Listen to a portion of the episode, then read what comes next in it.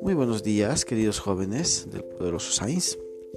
Hoy hablaremos de un temita muy importante que tiene que ver con el intercambio y comercio entre América y España posterior a las reformas borbónicas. Bien sabemos que las reformas borbónicas ha sido un periodo en el cual eh, la, dinastía, la dinastía de los Borbones pues eh, implanta medidas económicas, administrativas, políticas muy importantes en sus colonias para regularizar y mejorar el control. Y vamos a ver algunos aspectos importantes, por ejemplo, que es la definición del liberalismo. La definición del liberalismo. El liberalismo es considerado como la primera parte de lo que fue el capitalismo, una libertad absoluta en cuanto a los negocios, ¿no? A partir de ello oh, empieza a haber amplitud en, en, cuanto al comercio de la gente libre, la gente civil, si se podría hablar, ¿no? En contra de un monopolio, el monopolio que generalmente lo ejercía el Estado. Entonces en Inglaterra empieza esto del liberalismo y veamos, veamos qué es monopolio, porque España aquí en América ejercía básicamente un monopolio comercial bastante fuerte durante eh, gran parte de los primeros dos siglos que duró el periodo de la colonización.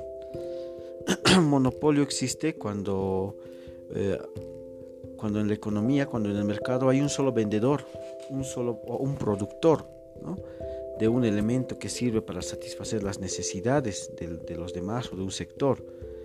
Entonces ese, ese, ese vendedor es el que aglutina todas las ventas o ese productor es el único que produce y, entonces es el único que tiene la opción de vender.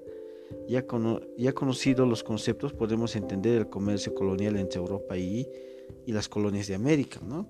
Ah, cuando se inició esto de la colonización allá por 1535 el monopolio comercial era bastante secante. ¿no?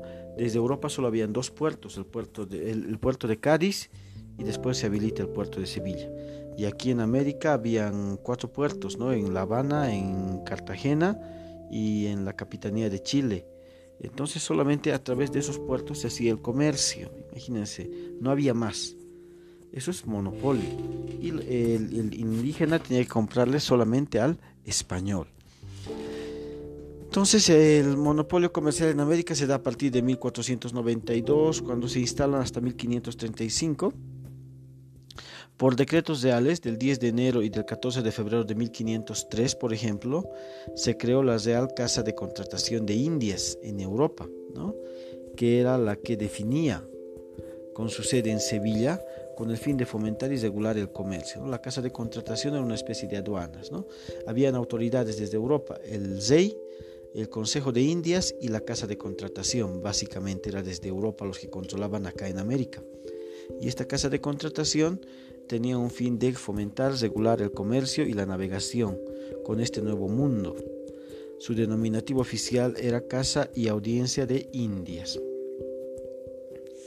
El comercio después de implantado las reformas borbónicas, ya hablamos de 1778, se reglamenta un libre comercio entre España y América.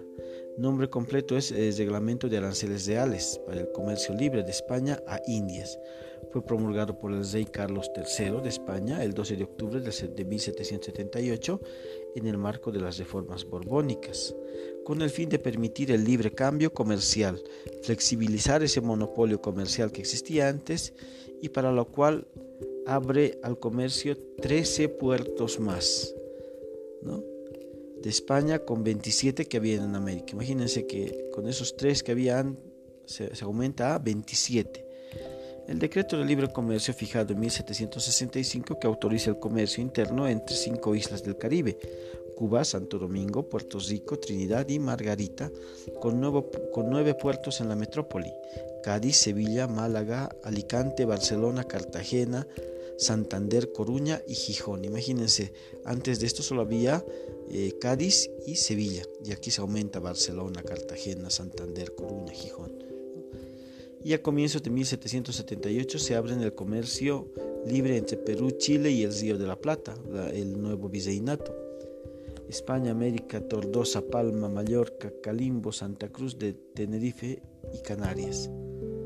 Entonces este reglamento del libre comercio del 12 de octubre de 1778, que firma el rey Carlos III, parte de los Borbones de España,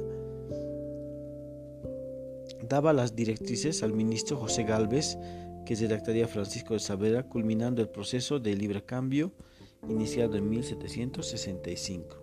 El reglamento estaba compuesto por 55 artículos, amplitud, la libertad de comercio, habilitó a los 13 puertos metropolitanos y 24 puertos americanos.